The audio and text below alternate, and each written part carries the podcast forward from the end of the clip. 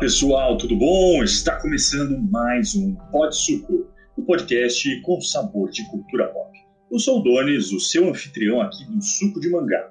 Suco, aliás, que vocês já conhecem, né? Sempre com informação de qualidade e apresentando de forma descontraída para a galera que é fã de cultura pop, né?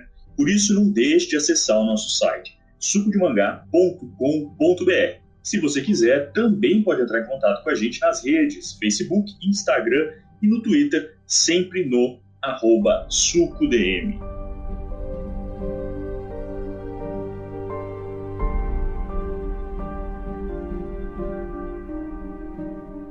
E hoje o tema é Snyderverse, o fenômeno do Snyder Cut e né, o movimento Release the Snyder Cut. A influência do diretor né, é inegável, principalmente para os fãs de cinema que também curtem quadrinhos. Mas afinal, o Zack Snyder tá mais para herói ou para vilão? Bom, brincadeiras à parte, hoje estamos aqui com a galera do Suco para conversar sobre esse assunto. E hoje temos aqui a presença do nosso amigo Fotter, crítico e redator, né, articulista, escreve para o Suco de Mangá e para a revista Com o Tempo, estuda autoria em jogos eletrônicos. Fala, Walter. Queria agradecer aí mais uma vez estar aqui com vocês e Vamos lá conversar sobre esse diretor, no mínimo controverso, polêmico, divide opiniões. É, o cara é meio ame ou odeio, né? Mas é isso aí, é a gente que agradece, né? A conversa sempre bacana aqui do Pod Suco. E também estamos com o Baraldi, né? Nosso redator de cinema aqui do Suco de Mangá e editor do canal esportivo Mais 5 Minutos. Fala, Baraldi.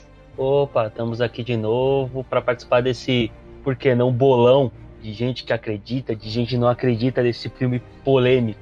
E, né, por último, mas não menos importante de nossa participação de hoje, temos o nosso observador de terras distantes, o nosso amigo Socket. Eu vim de outra terra desse universo para falar que vocês não podem amar esse cara, vocês têm que odiá-lo. Por que vocês estão fazendo isso? E aí, pessoal? Diretamente da Terra 2 aí, nosso amigo Socket participando do Pod Suco de hoje. Mas é isso aí, galera. Realmente o cara é polêmico, né? Ame ou odeie. A galera já deu um, um, pequeno spoiler aí na apresentação que o cara é muito controverso, né? Mas é inegável que ele tem um estilo próprio. Você consegue né, identificar um filme do Zack Snyder à distância. E ele acabou criando, assim, por essa direção autoral, uma base muito forte de fã-clubes aí, principalmente o pessoal da DC, ao qual ele tem atribuído aí o início do DCU, né, do universo cinematográfico da DC, como a gente tem observado nos últimos anos. E não precisa nem falar, né, que a conversa de hoje vai ser recheada de spoilers. Então, se você tá esperando spoiler aí de universo DC, universo Marvel, né, também Game of Thrones, por incrível que pareça, fica longe desse podcast. Volta para assistir depois. Fechou?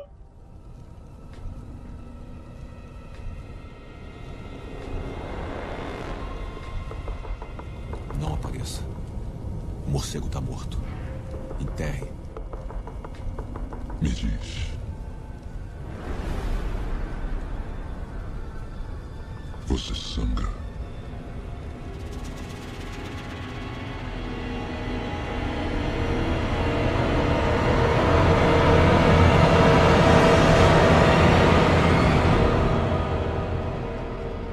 E aí, galera, o que vocês consideram aí do estilo Zack Snyder? O que dizer desse cara que mal conhecemos e já consideramos pacas? Bom, o Zack Snyder ele é um divisor de clubismo porque por a visão de roteiro, na minha opinião, ele não é grande coisa. Ele na verdade ele é um dos mais fracos em questão de roteirista. Particularmente não me agrada ele como roteirista, mas como diretor de imagem, diretor de fotografia, tem que se respeitar o portfólio do cara, de 300, de Watchmen, de Sucker Punch. O próprio Homem de Aço são filmes que ele botou aquele toque sombrio dele, dark, que é lógico, combina muito com a DC. Tem que se invejar e tem que se respeitar esse trabalho, mas só a parte da arte porque quando você põe ele com uma caneta na mão para escrever um roteiro, digamos que ele provou que não é tão bom assim. De fato, ele tem essa ambição, né? Um cara que ele é diretor, escritor, então ele está envolvido aí em toda a parte do processo. Enquanto a gente tem alguns roteiristas que acabam não tendo tanta influência aí na cadeira de direção, né? Ou tendo uma participação mais indireta, mas ele não, ele gosta de assumir mesmo de forma autoral aí, colocar a mão em tudo que é parte do processo. Isso agrada algumas pessoas, né, e também cria certas fragilidades, na minha opinião. Que, que você acha, Foto? Olha, eu concordo com o Baraldi nesse ponto. Eu acho que os filmes deles, visualmente, eles são muito bonitos. 300, que foi, eu acho que uma das cenas que mais me marcou de filmes, que é aquela cena onde tem um zoom in, zoom out na luta. E aquilo eu achei de uma beleza que eu acho que poucas vezes eu vi, inclusive. Na hora que chega o roteiro, é, deixa muito a desejar também. Se eu sentir nos filmes do universo da DC que tem essa atmosfera sombria, mas aí o roteiro não conversa muito bem com essa atmosfera e para mim acho que chega na hora do roteiro ficar bem fraco. Porque se ele fosse diretor, ele podia ser diretor de fotografia, tivesse um outro roteirista ali, talvez né, desse um filme da DC à altura que merece, né? E aí, só que a gente vai dizer que hoje aqui tá todo mundo concordando, ninguém gosta do Zack Snyder como roteirista, é só diretor mesmo de fotografia. Olha, nesse ponto eu concordo. Eu acho que você ter a experiência de embarcar não só na parte de, de direção, mas de produção, escrita, pro peso que ele tem, né, que ele conseguiu, eu acho válido uma vez. Mas é aquela coisa, né? Às vezes a sua primeira vez para você foi divino e você quer continuar, mas os outros 99% da Terra, não, por favor, não, continua no que você sabe fazer. Não inventa de continuar, tipo, escrevendo, botando ideia. Mas, assim, eu pessoalmente adoro muito Sucker Punch e também o Watchmen, para mim, é, é uma obra, né, de fotografia. E tem a questão também, né, porque ele gosta de fazer referência a quadrinhos, por exemplo, tá na internet, você pode procurar, você vai conseguir encontrar com certeza a análise do filme 300 com o quadrinho 300. A brincadeira que ele faz com as cenas para fazer exatamente igual o quadrinho é realmente invejável. Esse negócio de querer ele na DC, de que ele é perfeito para DC, para mim é mais por causa do que é a DC nos quadrinhos, porque a DC nos quadrinhos é sim, so dark, sempre algo mais, digamos assim, dedo na ferida entre aspas, é um negócio mais puro, não chega a ser tão infantilizado, não pejorativamente falando, né? Tirando sarro, mas não é algo mais para criança como é para Marvel que é mais divertido. A DC não, ela gosta de trazer intensidade nas histórias, trazer coisa mais séria, pouca piadinha, e se for a piada é muito mais algo mais sarcástico ou ácido do que piadotas extrapoladas. Então, essa parte escura, essa parte bem dark, junto com o filtro Snyder, na teoria, é o casamento perfeito. Então todo mundo se iludiu com isso. Também acho que é super importante falar que ele faz um trabalho muito bom com o Larry Pong, que é, foi diretor de fotografia dele em vários filmes, acho que desde 300, né? Então acho que é uma dupla assim, de trabalhos muito boa, que é o Larry Fong. Então acho que é muito importante também deixar o toque do Zack Snyder com os quadrinhos, em passar os quadrinhos para tela, mas e também essa beleza cinematográfica que é um trabalho conjunto com o Larry Fong. Acho que é importante salientar. Bom, de fato é interessante e o trabalho visual dele, estamos todos de acordo nesse aspecto, pelo menos. Isso começa, né, desde 2004, né, quando ele lança o Madrugada dos Mortos, né, a adaptação, né, nova versão, né, no caso, tipo um reboot. Também já tinha um tom sombrio, né, já trazia essas características visuais bem marcantes aí que se confirmariam como o estilo dele. Mas acredito que o 300, né, foi esse estopim, esse ápice do efeito visual que é o Zack Snyder, que foi o que trouxe ele, né, para ser indicado o homem perfeito aí para começar a trabalhar no universo da DC.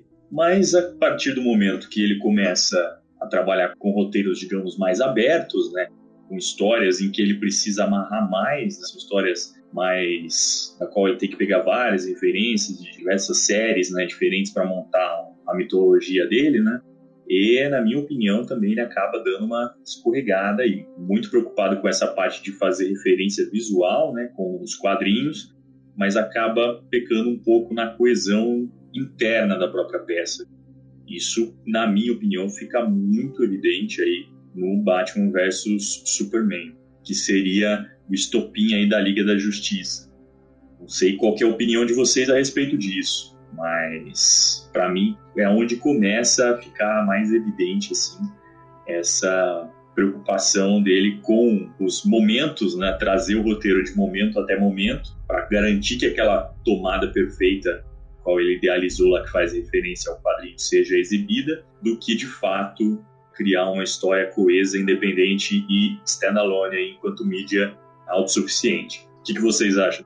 A minha questão é que você citou o Batman vs Superman, que foi a partir daí que começou, digamos assim, a aparecer o que seria o Zack Snyder como roteirista, certo? Mais ou menos, é, eu comentei que aí ficou evidente. Ele já dava indícios nas adaptações que ele tinha feito nas outras obras, é claro, até no Homem de Aço também, né? Tem muitas críticas na época, mas digamos que o Batman vs Superman, para mim, foi um estopim, assim, que marcou e ficou, de fato, mostrando as, digamos assim, dificuldades que ele tem para lidar com esse tipo de obra mais complexa.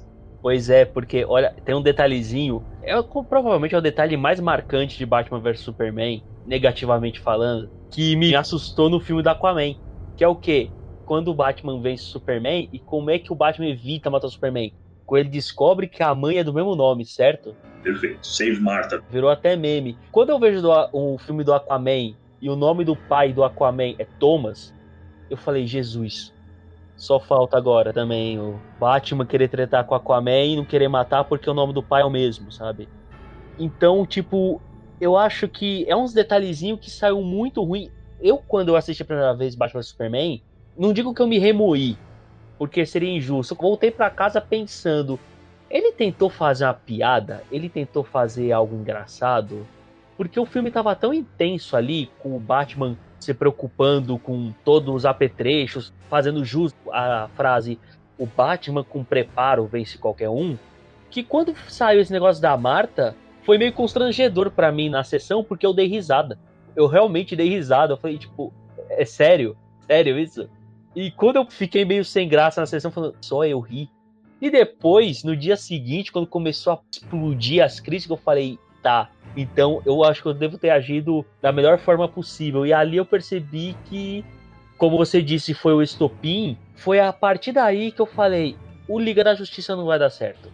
Ele vai ter que mudar muita coisa, ele vai ter que sair um pouco da zona de conforto dele para trazer algo que possa agradar um pouco mais o pessoal que é fã de quadrinhos. Sem falar em paralelo que, por mais que as pessoas falam, ah, não deveria pensar nisso, mas existe. A Marvel tava lá construindo seus bloquinhos pro MCU, falando, ó, vai tá aqui, tranquilo, cada um com seu gramado. E a DC preferiu ficar vendo o gramado da Marvel falando, ferrou, a gente tem que sair correndo. Esse corre-corre foi o que aconteceu, que para mim ficou mais escancarado no Batman vs Superman do que no Liga da Justiça. É, de fato. Confesso que não cheguei a gargalhar, claro, mas isso aí tá com cara de piada infame mesmo. Foi a minha reação no momento. Então a gente tá meio alinhado. Mas é isso, cara. Tipo, a gente tem essa visão, né, que fica, digamos, mais clara em retrospecto. Mas muito depois, pegando as análises do próprio Homem de Aço, é, a gente tem também já algumas críticas ao estilo dele. Tanto a questão de não se preocupar, digamos assim, com as consequências né, do que está sendo mostrado na tela, tudo acaba virando pretexto para ampliar, colocar cada vez mais efeitos e destruição cada vez mais desmedida, sendo que ainda tem toda uma história que deveria estar tá rolando por trás ali, que fica, digamos assim, suspensa, esperando acontecer tudo que está rolando ali para que apareça né, o efeito bonito, aquela coisa que a galera gosta de ver, as explosões. Ele tentou, digamos assim, até na minha visão, dar uma resposta a essas críticas com a cena inicial né, do Batman vs Superman, para dar aquele motivo do Bruce Wayne estar tá tão revoltado, preocupado, né, com a presença do Superman e tal. Mas, a meu ver, foi uma tentativa assim que não justifica nem a questão da preocupação do Bruce, nem essa crítica que a galera faz a respeito da violência gratuita né, e desmedida desnecessária aí na obra dele. Você comentou da Marvel também, e aí a gente chega na, nessa questão aí muito interessante porque a Marvel, né, ela vem trabalhando as sementes aí do, do universo dela, né, à época, desde 2008, né, com o lançamento do Homem de Ferro, que começou a consolidar essa direção. Mas a DC, ela traz o Homem de Aço ali em 2013, né, e depois, em 2016, já traz o Batman vs Superman, e em 2017 já a Liga da Justiça, ou seja, ele queria construir três anos quase, quatro anos, e três filmes, o que a Marvel aí demorou 10 anos quase e diversos filmes, né, para conseguir a chegar nesse ponto que foi o Vingadores, né, conclusão da saga. Tudo bem, a gente pode considerar que é uma comparação mais honesta, falar dos Vingadores original com a Liga da Justiça em questão de maturidade. Sim, pode ser uma comparação mais honesta, mas ainda assim foi uma conclusão que teve muito mais filme, teve muito mais construção até chegar no Vingadores lá da Guerra de Nova York, né? Então a gente tem essa visão, assim, por um lado, né, o Snyder com o estilo dele de trazer essas referências visuais aí, algumas ressalvas aí de roteiro, e o estúdio da DC, né, com certeza forçando aí a barra para que rolasse um box office tão interessante quanto a Marvel estava faturando ali com os estúdios dela. O que, que vocês acham dessa pressão simultânea que rolou aí? Então, muita gente joga essa pressão na culpa da produção executiva, que tem sua parcela também. Só que tem a questão: o Zack Snyder é produtor executivo da DC. Ele foi produtor executivo do próprio Batman vs Superman, do Liga da Justiça e de outros filmes. Então, só fortalece o fato de que, por mais que ele tenha seu toque, sua genialidade, ele errou. Como a J.K. Rowling, que foi tentar escrever um roteiro e saiu a porcaria. Não significa que ela não sabe escrever. Ela sabe escrever, só não sabe escrever roteiro. Quanto o Zack Snyder sobre esse tipo de pressão do tudo, eu acho que não tem a ver com pressão de Warner. É mais um palpite sem base de nada, mais um chute mesmo. Que o próprio Zack Snyder se sentiu pressionado. Ele viu que, de um outro lado, estava tendo uma formação de heróis que para poucos não sabem, mas o Capitão América e o Homem de Ferro, eles não eram a primeira prateleira da Marvel. A primeira prateleira da Marvel sempre foi X-Men e Homem-Aranha. O resto estava muito para baixo. Guardiões da Galáxia é 25 degrau da Marvel, ninguém sabe quem é. E depois trouxeram. Pantera Negra também era algo que é importante, mas estava esquecido. Agora, a DC, o que foi mais agravante foi que o Zack Snyder errou na Trindade nos três pilares da DC, que foi o Superman, Batman, e não foi a Mulher Maravilha porque a Patty Jenkins trouxe a visão dela e que eu torço para que ela acerte no 84, apesar do Zack Snyder ser o produtor executivo desse filme. Mesmo assim, ali a gente viu uma diferença, mesmo não perdendo o filtro Snyder. Mas até aí, essa pressão atrapalhou muito sim os planos da DC. Pouca gente assume isso de que a Warner se atrapalhou ao ver a Disney disparando com a Marvel. Isso não tem a ver com Nauta ou Marvete, é completamente imparcial, nitidamente vê. Basta você pegar cronologicamente todos os filmes de ano em ano da DC e da Marvel e você consegue ver nitidamente isso. Então, quando você vê ele se atrapalhando e fazendo corre-corre, não é muito difícil você perceber que a única coisa que você pede, a única coisa que você deseja, apesar de alguns acharem injusto, eu não acho injusto, é você não querer mais o Zack Snyder DC, porque você viu que ele se atrapalhou, ele não deu certo, e eles precisaram chamar o Josh Whedon. Eu sei que teve problema de que a filha do Zack Snyder se suicidou e teve que ter a substituição e chamaram o Josh Whedon. Um palpite também, chute a cega, eles chamaram o Josh Whedon porque ele é o Senhor Vingadores. Ele é o cara que dirigiu o primeiro Vingadores, que para mim, o primeiro Vingadores e o Liga da Justiça são praticamente iguais. Só que se você botar um do lado do outro e assistir, você vai ter mais vontade de ver o Vingadores do que o Liga da Justiça. Por quê? Como você disse, a quantidade de filmes. Teve filme antes. Você teve um filme do Thor. Ruim, tá. Mas teve um filme do Thor. Você teve um filme do Homem de Ferro. Você teve um filme do Capitão América. Você só não teve o Hulk não precisava contar a história do Hulk. Teve tantos filmes do Hulk que a Marvel preferiu se prender do tipo, ó, já tiveram duas origens de Hulk, não precisamos contar uma nova. Então, fazer um filme de Vingadores foi, digamos assim, mais palpável e mais, entre aspas, fácil do que você fazer um Legado da Justiça em que você não precisa contar a origem do Superman, a origem do Batman e, por mais que pareça, nem a origem da Mulher Maravilha. Porque, para quem cresceu vendo Liga da Justiça sem limites, ou quem conhece o universo DC, que é marcante para a década de 90, para quem nasceu na década de 90, a Liga da Justiça seria algo mais fácil que Vingadores para fazer, mesmo não tendo filme de origem, mesmo sendo uma geração nova. E isso não aconteceu. O Cyborg, se você parar pra pensar, tava nos Jovens Titãs. Todo mundo sabe que é o Cyborg. Ah, não tem um filme de origem. A Viúva Negra também não tem. Vai ter agora, depois de morta no MCU. Assim, é muito fácil você conseguir construir uma pré-base para um filme de grupo de heróis e o Zack Snyder não conseguiu, mesmo tendo o papel mais fácil do que o pessoal da Marvel. É, essa questão dos IPs é muito interessante, né, da propriedade intelectual. A gente sabe que, né, normalmente o pessoal da DC é muito mais famoso, né, galera, os heróis da DC. Eu, particularmente, sempre gostei muito do Batman. Então, para mim, sempre tive mais ligado com a DC do que com os heróis da Marvel. Ainda sempre com X-Men também, até o Homem-Aranha, que de fato era a galera da primeira linha.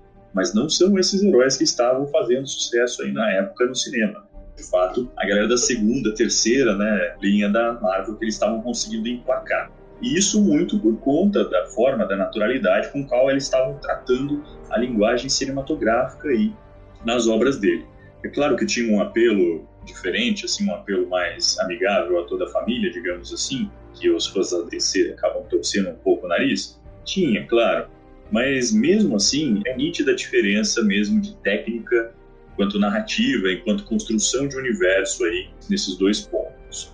Pelo menos para mim, né, que acabo estudando questão de comunicação, né, e até de produção multimídia, então fica mais evidente esse tipo de observação. Também queria ouvir um pouco do Potter aí, que também tem experiência, expertise nessa área aí. O que você acha dessa diferença, desse momento aí que rolou essa transição? Mais uma vez, eu concordo com o Baraldi e com você também sobre os heróis da DC, sobre eles serem muito mais, talvez, conhecidos do público geral que não consome quadrinhos, né? Mas eu acho que a DC falhou muito nesse sentido também em como contar uma boa história, né? Diferente da Marvel do que ela estava fazendo, de todas as frentes. E eu acho que também uma coisa que é importante salientar da Marvel é eles terem diferentes diretores, que é uma coisa que também diferentes escritores nos quadrinhos é bastante comum, só que os personagens eles seguem o mesmo ritmo, eles têm uma lógica, eles não diferem muito. Então no cinema também da Marvel, por exemplo, no Homem de Ferro, acho que teve três diretores diferentes que trabalharam com o Homem de Ferro e manteve uma consistência. E essa correria que a DC fez comparado para concorrer com a Marvel, claro, não deu nada certo. Eu acho que a Marvel soube trabalhar muito bem esse tempo, né, essa construção de personagens. E também a partir daí começou a pegar esses personagens secundários dos quadrinhos e começou a fazer trabalhos artísticos maravilhosos, como Pantera Negra, como Doutor Estranho, que é um filme muito bonito visualmente também. Ele pode não ter um roteiro tão maravilhoso, mas que também não é ruim enfim, eu concordo totalmente com o que vocês disseram nesse geralzão. E aí, Socket, qual a sua opinião aí desse aspecto? Eu vou embarcar no, no saudosismo, porque, como um bom noventista, o que você disse anteriormente sobre a questão da Marvel, né? Você vai lembrar que tinha os desenhos que passavam, pelo menos para nós aqui, era Homem-Aranha, X-Men. Você não tinha nada de Homem de Ferro, você não tinha quase nada de Capitão, era muito pouco, né? E a DC sempre teve presente, até mesmo nos filmes. Você pega os Batmans, né? Da década de 90 ali, que, querendo ou não, marca, né? Tipo, aquele herói, para mim é o Batman. Pra mim, se for falar de um herói da DC, é o Batman. Mas o que parece, tipo, é uma ideia minha, mas que acho que a DC pensou da mesma forma. A galera já conhece os nossos heróis principais. Por que, que a gente vai fazer a base da liga para fazer um filme a gente tá demorando para fazer um filme, né? Nossa, a gente precisa fazer o um filme. Isso que pareceu para mim. É meio uma correria, né? É, então, a gente não precisa falar da tipo, ah, o Cyborg, depois a gente fala do Cyborg. Ah, o Flash, pô, o Flash tá tendo a série aí na TV, né? Exato. Que nem o Arqueiro Verde. Aí você, tipo, pô, mas nem todo mundo gosta de assistir uma série. Tem gente que prefere muito mais série. E daí você fica assim, tem um filme vindo pra Liga da Justiça que você para ali, tipo, tá, é uma continuação do Batman vs Superman.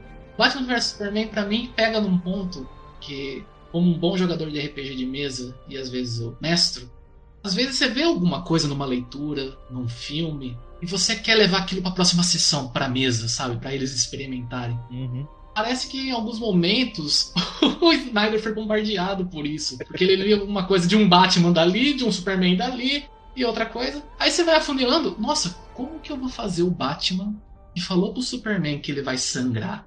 E isso, ele sangra. Se preparou como se fosse um Terminator da vida ali, tipo, Você não vai bater em mim. Eu vou arrasar com você. Como que eu faço pros dois ficar de boa? Pôr o nome da mãe igual.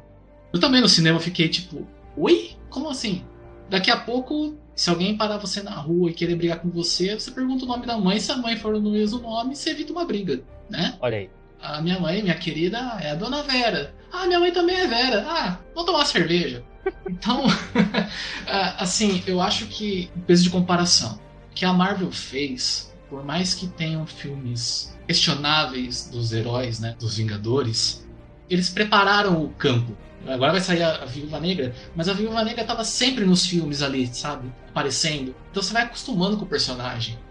Então você prepara o campo, sei lá, você faz o primeiro Vingadores, que é sensacional. Você faz Era do Tron, tá. Mas a gente tá dando o caminho, a gente vai seguir esse caminho. Aí a DC fica, ah, a gente já tem o Superman, a gente já tem o Batman, a gente já fez dois tretar. Aí vem aquele Doomsday maravilhoso. Na hora que eu lembro do Doomsday, eu morro. Tem algumas visões artísticas que tá muito melhor que aquele. E aproveitando o ponto, eu fiquei com medo de Mulher Maravilha no primeiro momento. Mas o filme realmente você tem aquela pegada, né? Aquela assinatura, mas é um outro filme. Que nem eu falo, Esquadrão Suicida é polêmico. Eu gosto até o momento que eles terminam de convocar o esquadrão. Depois, para mim, pode cortar o filme inteiro. Isso é verdade, até a parte que eles estão convocando o esquadrão, até que é interessante. Até aí dá pra assistir de boa. É tipo, capítulo 1. A gente tem o motivo, a causa e da onde vem cada um. Tudo bem, a Katana nem só mostra uma página dela e pronto. Mas tá ali, sabe? Aí começa o plot para eles lutarem, forçar Arlequina e Coringa. Ah. É um negócio que a própria DC mudou nos quadrinhos, começou a mudar nas animações. E eles forçaram no filme coisa tipo, tá, a gente entende, eles foram um casal, eles não são mais. Não precisa trazer essa história de novo. E assim, eu, pessoalmente, acho que eles podiam ter trazido qualquer situação para mostrar o esquadrão, entendeu? Qualquer missão, não precisava fazer já de cara, tipo, a Enchantress virar contra eles. E tipo, o que tá acontecendo aqui? Porque você queimou um personagem legal. Você já queimou ela no primeiro filme. Pois é. O que vocês estão fazendo com o universo? Que ódio! Exatamente. E o arco do Esquadrão Suicida ele é muito legal em animação em quadrinhos. As pessoas podem não dar nada, mas é uma reunião de vilões que vão ter que fazer um trabalho anti-heróis. É interessante. É diferente de Sexteto Sinistro, que só quer matar o Homem-Aranha. Mas também eu acho muito bom. Eu gosto de união de vilões em quadrinho, independente qual seja. Mas esse toque. Eu não vou falar dedo podre porque é injusto. Mas não deixa de ser dedo podre aí do pessoal descer, porque olha que engraçado, você falou da série do Flash, né? Eu não sou um grande fã das séries da CW. Eu assisti Arrow até a terceira, Flash eu só assisti a primeira, Supergirl era a que eu tava mais gostando, também parei. Só que são séries que tem um fandom muito forte. São séries que todo mundo tem sua favorita. E por mais que eu não assista, eu acompanho assim de longe o pessoal comentando. Existe uma ligação entre as séries, um universo entre as séries que faz sentido que os caras conseguiram fazer. Então, assim, por mais que a qualidade da série seja justificável, tem um fandom forte que gostou desse universo das séries. O que, aconteceu que nas séries que são questionáveis, para alguns excelente, para outros uma porcaria, conseguiu funcionar? Como que nos filmes conseguiu sair essa catástrofe?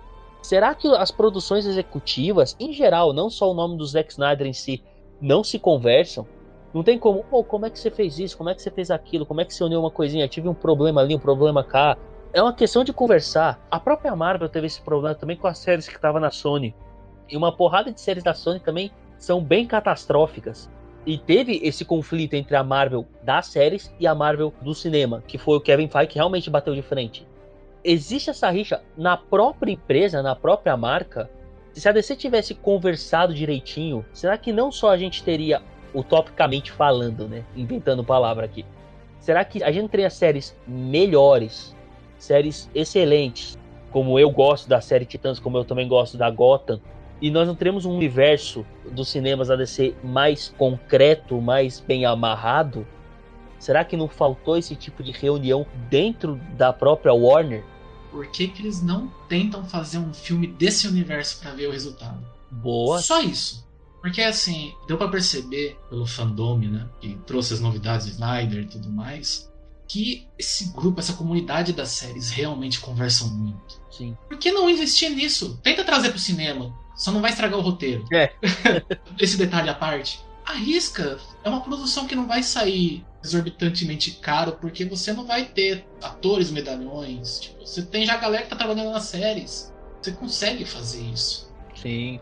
Então, é uma ideia, viu, DC? Se estiver ouvindo, chama nós. Se precisar de roteirista meio quebrado assim, eu posso funcionar como Snyder também. Agora, né? Eu acho que, por mais que vamos ter novamente a Liga, eu gostaria de ver um filme do Cyborg. Pois é. Tudo bem cara. que a origem dele é simples. Mas sabe, tipo, não precisa pisar na tecla que todo filme do Batman tem que mostrar como o Batman nasce. Não importa o que faça, nem aonde vá, vigiarei você. Olhe só pra nós. É assim que tudo desmorona. Direto no lixo.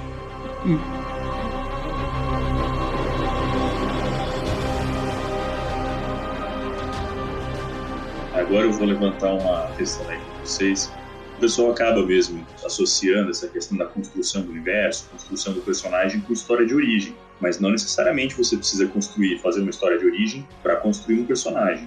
Ainda mais IPs consolidados como esses que a gente já mencionou aqui. Por isso, vou até além e digo que não é intencional assim a questão deles assumirem que a galera já conhece o Flash, por exemplo, a Mulher Maravilha e o Cyborg e colocar todo mundo junto na mesma sem precisar lançar o filme antes, entre aspas. Não foi, e, digamos assim, uma questão bem refletida. Até porque todo mundo conhece a história de origem do Batman e eles fizeram questão de contar no Batman vs Superman. Aquela cena do assassinato aí dos pais do Batman, que é a cena mais refeita da história dos quadrinhos no cinema. Então a gente tem essa reflexão, né? E de fato, depois eles vieram com emendas, né, trazendo as histórias de origem, por exemplo, da Mulher Maravilha. Inicialmente não trouxeram, mas trouxeram depois. Ou seja, eles estão empenhados sim em trazer uma história de origem da galera. Então, provavelmente vai surgir aí os filmes. Mas mais uma vez reforço, nem só de história de origem se constrói o universo. Né? Dá para construir um universo com IPs já consolidados contando histórias que tragam desafios para esses personagens, né? mostrando construção de personagem, mostrando desenvolvimento da trama. E aí, seguindo nessa linha também, né, a gente tem duas características muito diferentes aí dos dois universos. Enquanto o Baraldi também mencionou que na Marvel eles trouxeram um leque de diretores, de visões muito diferentes aí para compor o portfólio deles e muito alinhado também com a essência do personagem. né? Eles trouxeram a essência do IP e tentaram encontrar alguém que, que traduzisse isso de uma forma interessante no cinema. Enquanto a DC se concentrou, né, concentrou todos os IPs dela na visão do Zack Snyder. Mesmo Mulher Maravilha, né, que teve uma outra diretora, ele também participou da parte de, de roteiro, de da supervisão do projeto e da produção mesmo. Mas assim, a gente não sabe até que ponto, né, a influência e tal, mas ele estava participando, ou seja, a visão dele estava representada lá. Isso também é nítido na fotografia, né, em alguns pontos visuais aí do, do cinema. Em comparação, se a gente pega, por exemplo, a fotografia do primeiro Thor, né, mesmo que também um roteiro questionável, a gente comparar com a fotografia do primeiro Capitão América, são obras bem diferentes. Na opinião de vocês, como que essa questão, essa pluralidade né, de visões pode ter feito a diferença aí nos dois universos? E se rolou uma conversa melhor aí, foi a bola que o Baraldi levantou também, da questão da conversa interna aí das produtoras. Eu vou responder acrescentando um outro negócio. Você vê como funcionou esse tipo de reunião. Fiz parte da reunião? Não. Sou só mais um fã, como todo mundo aqui, como muita gente tá ouvindo. Desculpa fazer essa comparação, mas eu tenho que fazer. Tem muito time de futebol que ganhou campeonato pegando o jogador que foi dispensado de outros times. Se você parar pra ver, a Marvel ela trouxe o Robert Downey Jr., que tinha problemas com drogas, a Scarlett Johansson, que tava aí aparecendo de vez em quando, o Chris Evans tinha sumido, ninguém sabia que era o Chris Evans. O Chris, sempre esqueço o sobrenome dele, que é o Thor, também era outro. Hemsworth. Isso. O Mark Ruffalo, eu juro que eu não lembro dele. Se as pessoas perguntarem pra mim qual foi o último filme antes dele ser o Hulk, não lembro. E provavelmente eu devo ter assistido. Brie Larson, eu só lembro da Brie Larson ganhando o Oscar. Ganhando não, na verdade, dominando o Oscar. E também foi outra que desapareceu depois do Oscar. A Olsen, que é a Feiticeira Escarlate, quando ela apareceu no Vingadores do Era de Ultron, e eu descobri que ela era a terceira irmã Olsen, eu falei, como assim? São três? Eu não sabia que eram três. Apesar de eu não gostar daquele Mercúrio também, do Vingadores, que apareceu na Era de Ultron. Eu vi que ele era o que quer, eu comecei a ligar os pontos, eu falei, mano, os caras estão cavando ator que não são, de certa forma, desconhecidos, mas estavam sumidos. A Gal Gadot estava aparecendo com o que aconteceu no Velozes e Furiosos. O Henry Cavill era um outro também que estava aí fazendo filme. O Ben Affleck. As pessoas podem não concordar comigo, mas o cara é, sim, e foi um nome grande de Hollywood. Ele tem seus filmes também grandes. O Erza, concordo, ele é um que também estava desconhecido. Então, você vê, a base de elenco não é muito diferente um do outro. Eles realmente pegaram os atores que ainda não eram tão grandes e viraram grandes. Alguns apenas esquecidos. Então, nessa parte, se você comparar, eles são iguais. Uma questão de roteiro, questão de planejamento. Eu acho que a resposta certa para isso, e as pessoas podem simplesmente me desmentir porque sim, e é isso, mas eu acho que o melhor argumento é dinheiro. É simplesmente dinheiro. Lançava um filme da Marvel. Muita gente podia falar, pô, Homem-Formiga, nossa, que porcaria. Você vê a bilheteria e fala, pô, grande bilheteria. Aí as pessoas podem falar, pô, Brie Larson, uh, Capitão Marvel, só veio pra lacração, um bilhão. Tá, quem lacra no lucro? É, tô vendo mesmo que quem lacra no lucro. Você vê, Era de Ultron. Eu não gosto desse filme, eu achei ruim. Foi bom de bilheteria. Então você vê que, mesmo fazendo algo clichê, algo que mantém o mesmo padrão de filme a mesma jornada do herói que todo mundo já conhece, mesmo não sendo filme de herói, os caras souberam trabalhar entre filmes bons e medianos e até ruins, conseguiram transformar uma boa franquia e funcionou. Se tornou o maior evento cinematográfico do cinema, que as pessoas chorem de raiva ou não. E a DC, que é mais popular que a Marvel, não só por uma questão de décadas passadas, mas também porque em desenhos de Cartoon Network e outras mídias estava mais frequente que a Marvel e mais popular também, não conseguiu trabalhar. Qual deve ser esse problema?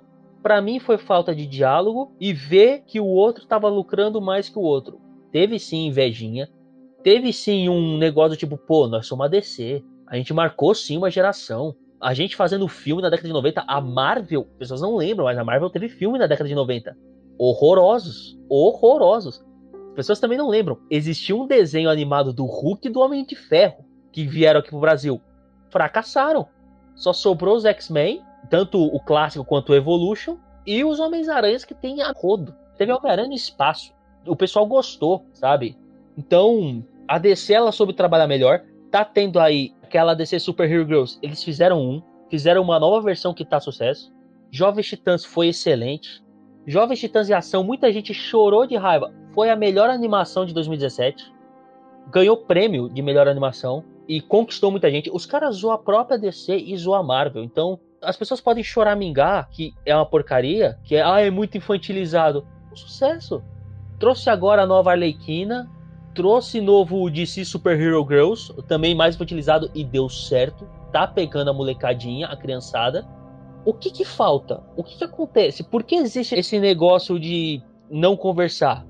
É aí que eu coloco um nome, talvez eu seja polêmico, que apareceu no fandome. No próprio fandome, todo mundo olhou e começou a ficar feliz, e é para mim o símbolo da DC, que é o Jim Lee. O Jim Lee é um cara que tá aí na DC já faz um tempo. Eu não vou dizer que é o Stan Lee da DC, porque o Stan Lee ele criou a Marvel. O Jim Lee, ele tá lá sempre fazendo, desenhando e tudo, então ele, digamos assim, em participação, ele é menor que o Stan Lee mas é tão icônico quanto. Não lembro bem como era no Disney, mas vai se afastar da área de quadrinhos para trabalhar mais na área de multimídia da DC. Na minha opinião, palpite só, eles vão tentar jogar ele para trabalhar nos filmes. Talvez pode ser um cara que pode trazer essa visão. Só que até aí, eu não lembro do Jim Lee trabalhando para a área do cinema. O desconhecimento meu, será que daria certo? Será que funcionaria? Só porque ele tá lá na DC já faz um tempo? É, porque são mídias diferentes, né? Ficar é complicado. Seria queimar um nome muito forte, sabe? É a mesma coisa que agora as pessoas sabem que por mais que o Stan Lee seja marcante na Marvel, Os caras estavam sugando dele cada coisa, os caras estavam vendendo coisa com a assinatura dele. Acho que tinha um, stencil da assinatura dele que eles simplesmente pintavam em tudo. Assinatura deles eles devem ter impresso em um monte de lugar da Marvel para poder copiar, sabe? Então que sugaram do Stan Lee mesmo depois de velho, nossa, usaram e abusaram. Eu não vejo diferente eles tentarem fazer isso com o Jim Lee. Só que a questão é, deu certo com o Stan Lee, daria certo com o Jim Lee? Se a ideia é consertar ou simplesmente passar um rodo, assumir que errou e começar uma nova era, será que vale? Será que é bom? Depende muito, como você disse, conversar. É aceitar que errou, é aceitar que não deu certo, tentaram fazer uma coisa, não saiu como planejado, vamos reinventar, vamos refazer. Não precisa ser necessariamente um filme de origem, como o filme do Batman não vai ser um filme de origem. O novo filme do Esquadrão Suicida vai trazer um novo grupo e não será uma origem. Então, vale a pena tentar, né? Ah, já tentamos demais. Quer dizer que vai parar de tentar só porque errou? Só porque não deu certo com um cara que realmente que as pessoas odeiem hoje, como também não gosto, o Zack Snyder tinha sim a cara da DC. Não deu certo? Não deu certo, acontece. Vamos para outra. Obrigado, Snyder. É isso aí. Não queremos Snyder Cut, apesar do fã da DC ser chato e muito forte. Essa é a verdade. Vamos para cima, vamos tentar um negócio novo. Eu acho que falta ousadia, como foi a ousadia da Marvel fazer o negócio do multiverso. Se as pessoas estão de saco cheio e eu falar de Marvel, eu falo de Hellboy. Eu não tô falando desse filme moderno, tô falando do Del Toro, que as pessoas podem não saber, mas não tem nada a ver com o Hellboy dos quadrinhos. E o pessoal gostou. Parar de hoje está polêmico, trazendo aí diversas reflexões pra galera aí, né? Eu tô. Mas é assim que a gente gosta. Mas, né, deixando um pouco aí de lado a questão de Marvel versus DC, né, e falando agora um pouco do ponto que a gente chega na Liga da Justiça. Né? A Liga da Justiça talvez tenha sido não tão polêmico quanto Batman vs Superman, teve mais aceitação até do público da crítica, quer dizer, do público em geral, né? porque do público de fato, fã da DC, assim, auto-intitulado, a gente teve aquele movimento do Snyder Cut. Como tivemos né, alguns problemas com o Zack Snyder, né, da ordem pessoal, ele acabou se afastando da produção né, tendo que deixar a direção com outra pessoa. E os fãs, né, aqueles fãs die hard, né, aqueles que mantêm o espírito vivo, né, do So Dark, né, da DC, eles disseram que as escolhas do diretor novo não condizem com o universo da DC até então. E aí começou o grande movimento.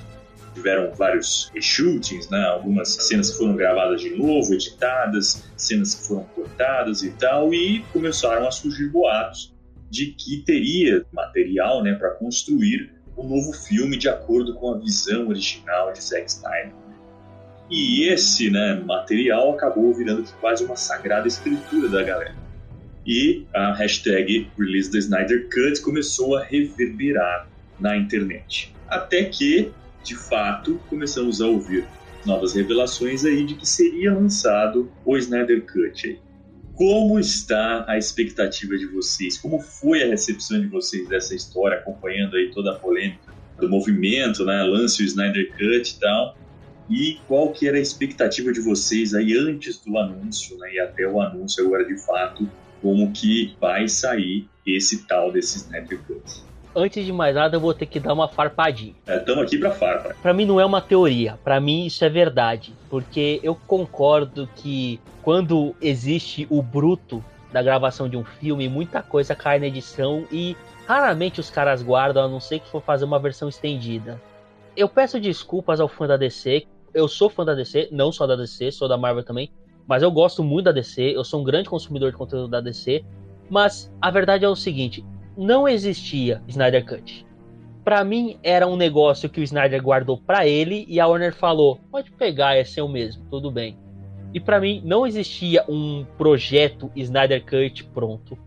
Não existia nada disso e eu acho que o fã se alimentou disso porque não só por causa da fatalidade, que muita coisa foi picotada do filme, mas também porque muita gente colocou o filme da Liga da Justiça como um filme nível Batman vs Superman, bem ruim isso é uma outra polêmica que eu também tô no meio, que eu não odiei o filme da Liga da Justiça.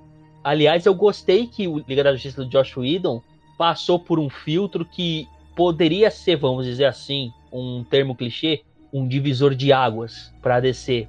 E eu realmente acreditei que, tipo, pô, pode estar tá vindo aí um novo arco pra DC, algo mais, tanto que as pessoas elas não aceitam. Mas depois do Liga da Justiça, o Aquaman é um filme mais colorido. Se você analisar o Shazam, não importa se ele é um filme bom ou um filme ruim, ele é mais colorido. E a Mulher Maravilha, 1974, está mais colorido. Então, sim, a Warner ela gostou da ideia de retirar totalmente o filtro do Snyder, de sombrio, de pesado que era, e viram que sim, deu diferença. Não a ver com comparação com Marvel ou com outros filmes, mas que mostrou que sim, existe uma diferença. Assim, versão estendida é para ganhar dinheiro, eu não vejo problema nisso. Particularmente não tinha nenhum hype e tudo, e realmente eu não acreditava no Snyder Cut, até ver o trailer assim, só acrescentando, né, a gente que trabalha com produção, né, audiovisual, a gente sabe que tem outra questão também, além de toda essa, essa parte que fica mesmo na edição, né? O bruto, né, da filmagem, quando você faz a computação, ele é completamente diferente do produto final que aparece na tela.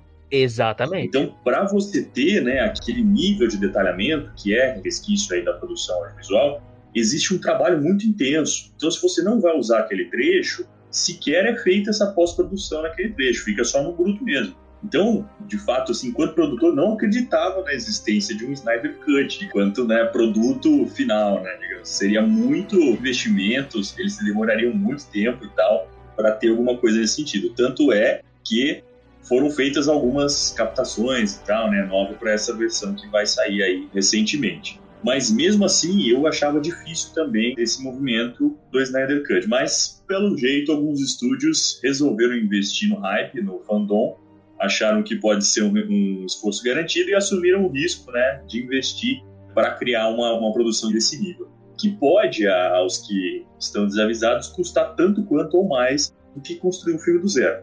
Então a gente tem essa perspectiva também, que muito dinheiro está sendo investido, já foi investido, né? E está sendo investido nessa nova versão do Snyder.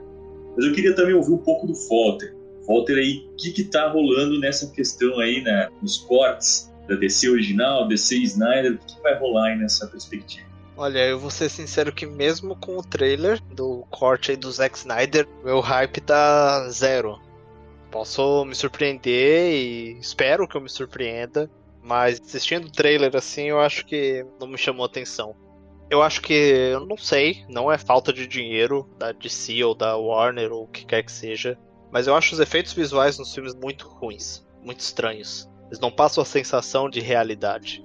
Tirando o roteiro, que não sei se vai ter uma mudança tão grande, porque roteiro é uma coisa que, se você tem o bruto, o roteiro já estava pronto. Por mais que você edite de algumas formas, mude algumas coisas, né, nessa versão, o roteiro ele tá pronto no geral e foi pro cinema o que foi decidido. Eu não ponho fé nesse filme do Snyderverse.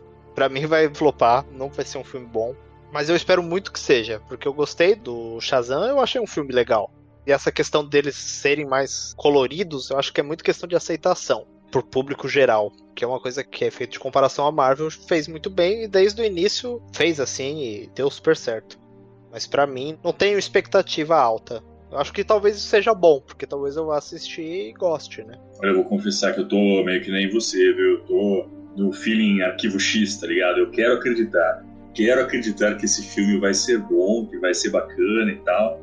E o trailer para mim foi um trailer. Achei interessante, achei ok. Para mim foi a afirmação de fato que realmente até terei as confirmações de que seria lançado o Snyder Cut mas já que vai ser lançado, né, seja alguma coisa boa, porque a gente espera e esses personagens merecem uma representação interessante na telona também. Sabe o que eu imagino? Quando confirmaram essa versão do Snyder Cut, ia ser engraçado. Ah, tá tendo a cena da Mulher Maravilha, aí rapidamente dá um flash, você vê os caras correndo com a câmera, assim, tipo um hack da vida, assim. Tá, aqui é bruto, pá, pá. Não. O que eu acho que vai acontecer, e seria engraçado, vocês lembram dos erros de filmagem do Titanic? Lembro. Principalmente a cena da xícara. Pra mim, o Snyder Cut vai ter uns rolê desse, mano. eu, tô, eu tô ansioso para ver o filme. No cinema é uma coisa, mas quando ele vier numa cópia física, né, pra assistir, você parar assim, você dividir uma tela pegar dois monitor e rodar. Ok, vai ter mais tempo do Snyder Cut, óbvio. Aí você olha assim, ah não, pera, ela tá segurando a espada aqui. Não, ele tá segurando dessa forma, nessa cena Aí você olha ali na outra cena, a Anya tá segurando. Aí você dá uma piscada, você vê que ele tá segurando em outra posição. Eu acho que vai ter um monte de coisa desses detalhezinhos, por causa dessa questão da edição e tudo mais, que eles vão trabalhar em cima das gravações. Não tem por que eles. Teria, né? Mas. Eu acho que vai ser simplesmente um complemento de cenas. Não veria motivo para lançar isso no cinema, mas como teve todo o movimento, ok. A mesma coisa eu penso que nem Senhor dos Anéis. Senhor dos Anéis tem as versões estendidas de 3 horas cada um, que, mais que você vai no cinema, saiu depois. Para mim, o que podia ter um cut podia ser o Hobbit, mas não vem ao caso, né?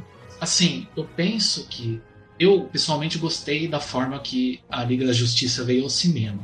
Por mais que a galera entre em debate. Exatamente por possibilidades. O filme deu possibilidades. Então, teve o filme do Aquaman, exatamente mais colorido. Eu assisti depois, eu fiquei assim, nossa, muito diferente, né? Aquele padrão dark, mas tá ali, né? Mas eu fico imaginando exatamente, tipo, uma salada mista. Não sei como que vai prolongar o filme. Eu vou estar aquela sensação de, pô, é isso, isso, isso, só mais. Pode ser que estrague, pode ser que não. É a dúvida, né? É o que tem depois da fumaça ali, do penhasco, se tem a ponte ou se não tem, né? Então vamos ver o que vai acontecer. Pois é, e por mais que eu esteja batendo tanto na DC, eu vou dizer porque nesse podcast eu sou o único que estou acreditando. Porque, como eu disse antes, eu gostei do Liga da Justiça. Eu não acho um grande filme, eu não acho uma maravilha, eu também concordo. É um filme ok, né? É um filme ok. Aí eu penso, vai ter uma versão estendida. O que, que tem a acrescentar na versão estendida? É mais uma questão de cenas, como disse o Sock. Mas é aí que entra a questão, por que, que o trailer mudou minha visão? Mudou tudo. Eles vão tirar a cena do bigode. Quando falaram, tiramos tudo do Josh Whedon, eu falei, opa, não tem cena do bigode. Mostrou Superman com roupa preta, mostrou um Steppenwolf que ainda tá estranho, mas pelo menos tá renderizado a cena final que mostra a Liga da Justiça num. Acho que era num morro, não lembro. Agora tem uma nave. Eu comecei a ver, começou a sair negócio pra lá e pra cá. E a notícia aqui, e é negócio do Zack Snyder falando coisa. Eu comecei a falar, peraí, é outro filme. Pode parecer o mesmo roteiro, mas já tá me mostrando outro filme. Eu admito que eu caí na armadilha do Snyder. Eu acho que ele pode entregar uma visão do que ele tinha, que não vai melhorar o filme. Também não acho que vai piorar.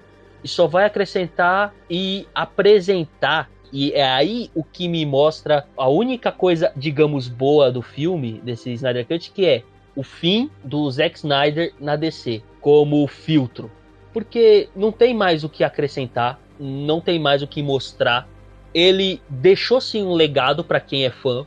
E talvez, e só talvez, coloque-se talvez um asterisco bem grande. Esse Snyder Cut pode mudar a opinião de algumas pessoas. Pode não ser da gente aqui, só que tem gente que não acreditava no Snyder Cut, como eu, e mostrou o trailer. Eu falei, caramba, será?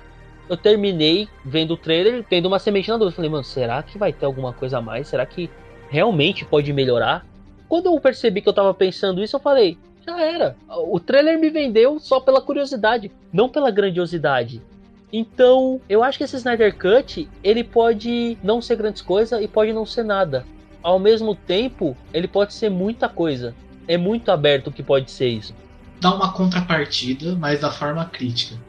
Aparece o Superman com a roupa preta, aparece a nave na visão final. E se isso daí for aquela coisa que a gente percebe, né, quando você tem um contato com o autor e tudo mais, que nem eu expus antes, que no Batman Superman parece que ele pegou uma ideia dali, uma ideia daqui, uma ideia dali. Como o filme já lançou, eu vou trabalhar em cima da edição. Então, se eu colocar o Superman com a roupa preta aqui, a galera vai curtir. Se eu colocar a nave lá, a galera vai curtir. Mas será que realmente ele ia querer isso na primeira vez que ele estava pensando no filme? Exato, esse é o contraponto interessante, porque quem garante que ele não. É ele que tá fazendo é... isso. E se ele tivesse só se aproveitando do que você viu os fãs criando teoria? Porque isso existe. O diretor tá lá no Twitter dele e fala: Deixa eu ver o que os caras estão falando. Normal, é completamente normal. Isso em qualquer área, em qualquer gênero de filme, até em anime, tem isso. As pessoas dizem que não, mas tem isso. Então, sim, eu acho que há um oportunismo também. É assim, a gente tá falando no momento, né? Eu penso nessa linha, porque o melhor exemplo que a gente pode trazer é Game of Thrones. A série acabou. Cadê o último livro? O cara pode fazer qualquer coisa em cima do Game of Thrones. Nossa, é verdade. E isso que, tipo, toda a série tava com o Martin atrás. E se ele deu o aval para fazer o último arco, mostrando como se nasce, né, uma democracia, né, de monarquia, o que, que vai ser do livro, né? Será que realmente a nossa área vai ter aquela aventura pro oeste, um monte de coisa que deixa aberto da série, que pra mim não tem sentido, porque né, a série morre pra mim. Mas. E os livros? Então você pode trazer essa linha. Será que realmente é a ideia dele? Realmente é pontos que ele viu posteriormente? Tem esse agravante que ele precisou sair né, da direção do original? Será que aquilo já estava pré-definido? Será que não é simplesmente o fandom né, que a gente fala? Porque e se o filme encaminhar de uma maneira abrangente, né, como terminou, que pode dar vários pontos, mas e se o filme cai num roteiro de novo Dark? E aí ele parou de fazer filme. Esse Snyder Cut tá muito aberto, vai ter gente que vai odiar. Pode ser uma porcaria e vai ter gente defendendo. Pode ser excelente e vai ter gente criticando. Então, é tipo reboot ou adaptação de live action, onde a pessoa já tem a opinião presa a um negócio e não vai mudar. Eu realmente não sei o que esperar, por isso que me pegou pela curiosidade esse Snyder Cut. Muito bem, muitas polêmicas e também previsões, quem diria, hein, mano? Trazendo aqui possível fim, será, do Snyder, do universo DC? O que vocês acham disso? Rola mesmo? Será que vai ser essa obra Magnus Opus, a obra suprema dele, e depois o cara vai descansar as chuteiras dos super-heróis? Eu acho que pode ser um afastamento dele sim da DC. Talvez não diga um adeus, mas talvez um até logo. Principalmente porque a DC ela tem mudado a cabeça assim para filmes. Olha só, a gente vai ter um filme do Esquadrão Suicida. Todo mundo lembra do último filme do Esquadrão Suicida. Foi uma porcaria. Então lançaram um teaserzinho de leve no próximo filme. Já tá todo mundo hypado de novo. Posso usar filmes que já lançaram. Coringa, obra de arte, epopeia, meu Deus. Todd Phillips, estavam pedindo o Todd Phillips do Coringa junto com o James Wan do Aquaman para participar da produção executiva da DC. Se você quiser jogar o maior argumento disso que a DC tá mudando a cabeça, todo mundo viu o trailer do próximo Batman, né? O vampiro do crepúsculo é o Batman, credo, por quê? Nossa, vai estragar o Batman. Tá todo mundo quietinho, caladinho, lambendo a bota do Robert Pattinson. O Ben Affleck também foi a mesma coisa. Um monte de gente tava falando um monte dele, de seu Batman. Eu concordo. Só que o Robert Pattinson, junto com o Heath Ledger lá no passado, que era conhecido por comédia romântica, foi escrachado de um jeito que teve até pedido na internet dos caras tirarem. Quando lançou trailer, meu amigo, o mundo capotou. Todo mundo se rendeu. Então, assim, por que, que eu digo isso? Porque eu acho assim que a DC, para você ver como é o filme do Batman, eles vão trazer outra vez a parte sombria, mas você consegue ver que é muito diferente do Snyder. Então, esse filme do Batman, agora que saiu o trailer, e como tá vindo agora a Suicida, me mostrou o seguinte: cada vez mais o Snyder vai ser deixado de lado. A DC vai mudar isso porque viu que trouxe sim uma fama negativa para eles, uma jorrada de memes que só tirou sarro e fez a DC de piada, que as pessoas sejam fãs ou não, aconteceu. Então eu acho sim que pode ser sim a última cartada. Obrigado, gente, valeu. Até a próxima do Snyder com a DC. Assim, para mim ficou bem claro durante a, a DC Fandom quando teve o novo Esquadrão Suicida, botou todos os atores ali, tipo, você não tem um trailer, você teve um teaserzinho de apresentação de cada vilão-herói, né? Aí você olha lá, tipo, caramba, tá atrativo. Aí você pega depois o bloco do Adão Negro, com o The Rock. O The Rock é uma pessoa carismática que nem Terry Crews. O cara tava martelando para fazer o filme há 10 anos. Ele queria fazer o filme. Você já percebe que vai ser uma pegada diferente. Talvez a gente tá vendo a construção do universo da DC nesse momento. E o Batman, né? Metendo aqueles soquinhos lá que todo mundo ficou pensando: ih, vai matar? Não sei, hein? Eu acho que pode ser a despedida dele, mas eu também tenho esse medo de. E se ficar sombrio demais? E para onde vai? Do que os outros filmes indicaram algo mais leve. Sinceramente, não sei não. Mas eu acho que pode ser uma despedida deles. Mas aí tem uma palavra fácil. É só falar que não é canônico. É, fala isso de Star Wars. Só tá realmente polêmico hoje, hein? Meu Ô, Deus. louco.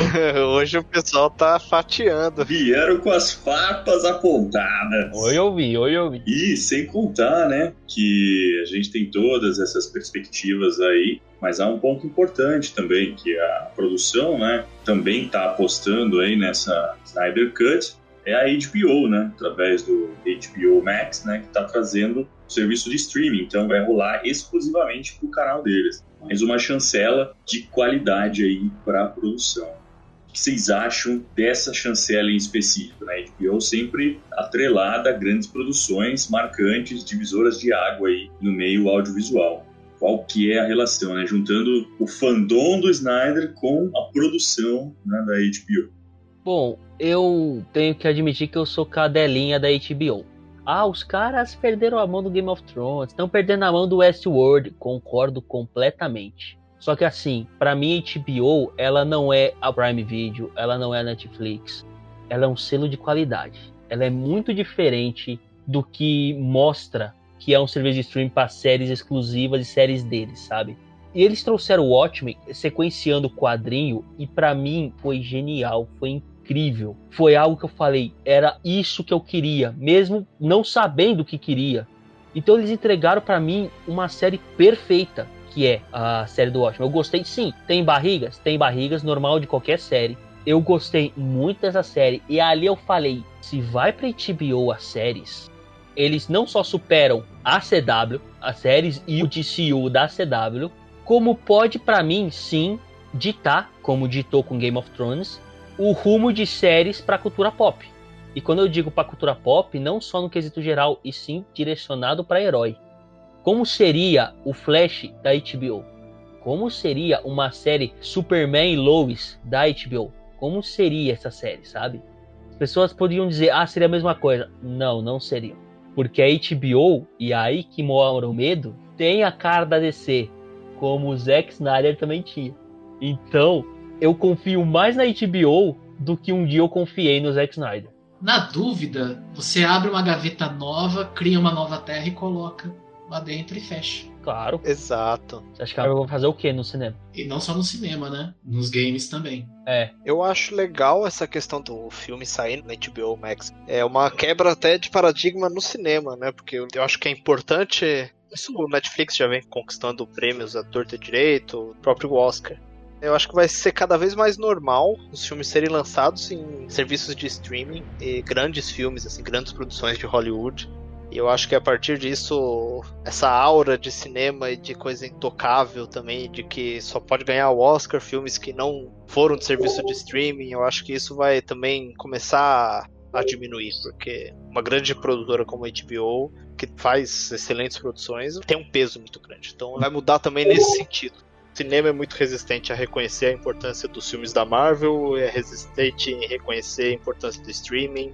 Eu acho que pode ajudar a quebrar esse paradigma. E com isso, a HBO Max, a Disney também com seu serviço de streaming também pode ajudar a quebrar isso. Então eu espero coisas positivas dessa parceria. Disso, eu acho que vai ser positivo do filme. É, galera, muito bom. Vários pontos interessantes aí pra gente considerar, né? Mas, chegando aí à decisão final, né? As últimas palavras, se vocês tiverem que esperar desse filme. Snyder Cut vai ser top ou flop? Eu acho que vai ser flop enquanto filme, mas top onde ele vai ser lançado e vai ajudar a promover bastante a HBO Max que não tem no Brasil ainda, né? Vai ser flop enquanto filme. Não vai ser um filme muito bom, não. Faraldi? Apesar de sim ter criado um hype nesse filme, nós não podemos esquecer que versão estendida de um filme ainda é o mesmo filme com alguns bônus. Que as pessoas queiram ou não, o Liga da Justiça, ele foi um flop. Então, mesmo com o Snyder Cut e mesmo com a curiosidade de alguns, com algum hype de outros, e algumas pessoas olhando e falando pode ser que sim, eu ainda fico com essa visão. Eu acho que ele vai ter o mesmo rumo do primeiro filme. Eu acho que ele vai ser flop. Eu acho que as pessoas só vão buscar desculpas para defender do tipo, olha lá, o Josh Whedon, ele estragou o filme. O Zack Snyder sempre teve razão. Snydeus, Snydeus. Vai ter essa visão, vai ter o fandom defendendo, mas vai ser a mesma coisa que a DC foi nos últimos anos em alguns filmes questionáveis, como o próprio Batman Superman. vai ser aquele filme que eles vão defender uma coisinha aqui, uma coisinha lá, uma coisinha cá, e vai permanecer no flop. Então eu fico de flop. Vale mais pela curiosidade mesmo. E aí, Sócrates? Como foi dito que levar o filme pro HBO talvez seja um novo divisor de águas, né, que a gente entra daqui em diante. A terra onde foi plantada a Liga da Justiça de antes vai ser a mesma terra cultivada agora com um pouquinho de adubo. Então é um top flop. Não tem que mudar. Saíram na tangente aí, que coisa. Nós quiseram se comprometer. Depois de tantas farpas aí, pouparam a galinha. Ah, não. Não. Assim, olha, olha. Eu gostei quando assisti Liga da Justiça. O envolto é que causa problema. Por mais que trouxeram à tona, ah, não, tem que ter o Snyder Cut, Snyder Cut, Snyder Cut. Gente, vocês já não pensaram que poderiam ter dois filmes da Liga da Justiça diferentes? Um da visão do Snyder, por mais que já esteja desgastada, uma outra pegada, com uma outra ideia, de um outro momento né, cinematográfico, do que simplesmente você já pegar a pá que já estava enterrado lá o filme, já foi a época do. Já tá a Liga da Justiça lá. Por que, que vai cavar ali e tirar o caixão de volta? Ah, pera, isso daí é de outro filme, né? Mas é isso aí, né? É o culto à personalidade, né? Toda essa discussão aí que dá pra gerar a respeito disso, né? Na minha opinião, de fato, eu quero acreditar, quero que o filme seja interessante, acho que essas propriedades intelectuais merecem ser representadas com qualidade aí, numa produção desse pote, mas de fato não, não espero muita coisa não.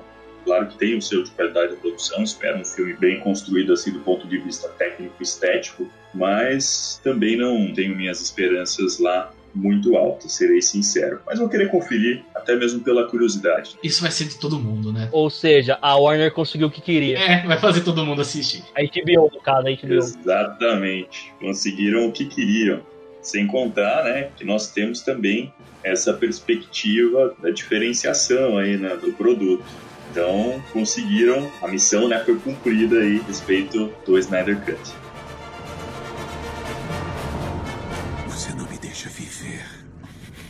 Você não me deixa morrer. O mundo precisa de você.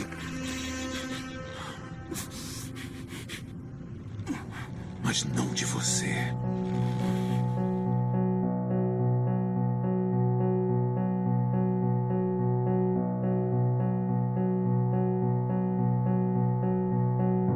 Muito bem, galera, o papo tá legal, né? Tá muito interessante. Vocês viram aqui que o pessoal tá profético, tá polêmico e tá nas farpas hoje. Mas a gente vai ter que ir encerrando por aqui a conversa. Bom, gostaria de agradecer né, a presença dos nossos amigos, sempre solícitos aqui do Pod Suco, Baraldi, Walter e Socket. Valeu a presença aí, galera. Valeu, valeu, valeu, gente. Valeu pela conversa. Precisando, tamo aí. Farpas à parte. é, Não, não consigo dar boas palavras. Vai ser um flop, não, não consigo. Farpas à parte, a gente consegue fazer o filme sangrar? Sim, vamos fazer o filme sangrar! Valeu aí pelo convite, galera. E se você quiser continuar a conversa aqui com a gente, né? Segue lá as nossas redes, no Facebook, no Instagram, Twitter e também no YouTube, sempre arroba SucoDN. Deixa lá pra gente o que, que você acha do trabalho do Snyder e se vai ser top ou se vai ser flop esse Snyder Cut da Liga da Justiça. Valeu, galera. Até a próxima e falou! Everybody knows that the dice are loaded. Everybody rolls with their fingers crossed. Everybody knows the war is over. Everybody knows the good guys lost. Everybody knows the fight was fixed. The poor stay poor, the rich get rich. That's how it goes. Everybody knows. Everybody knows that the boat is leaking. Everybody knows that the captain lied. Everybody got this broken feeling like their father or their dog just died. Everybody talking to their pockets. Everybody wants a box of chocolates and a long stem rose. Everybody knows, and everybody knows they are in trouble. Everybody knows what you've been through. From the bloody cross on top of Calvary to the beach of Malibu. Everybody knows it's coming apart. Take one last look at the sacred heart before it blows. Everybody knows.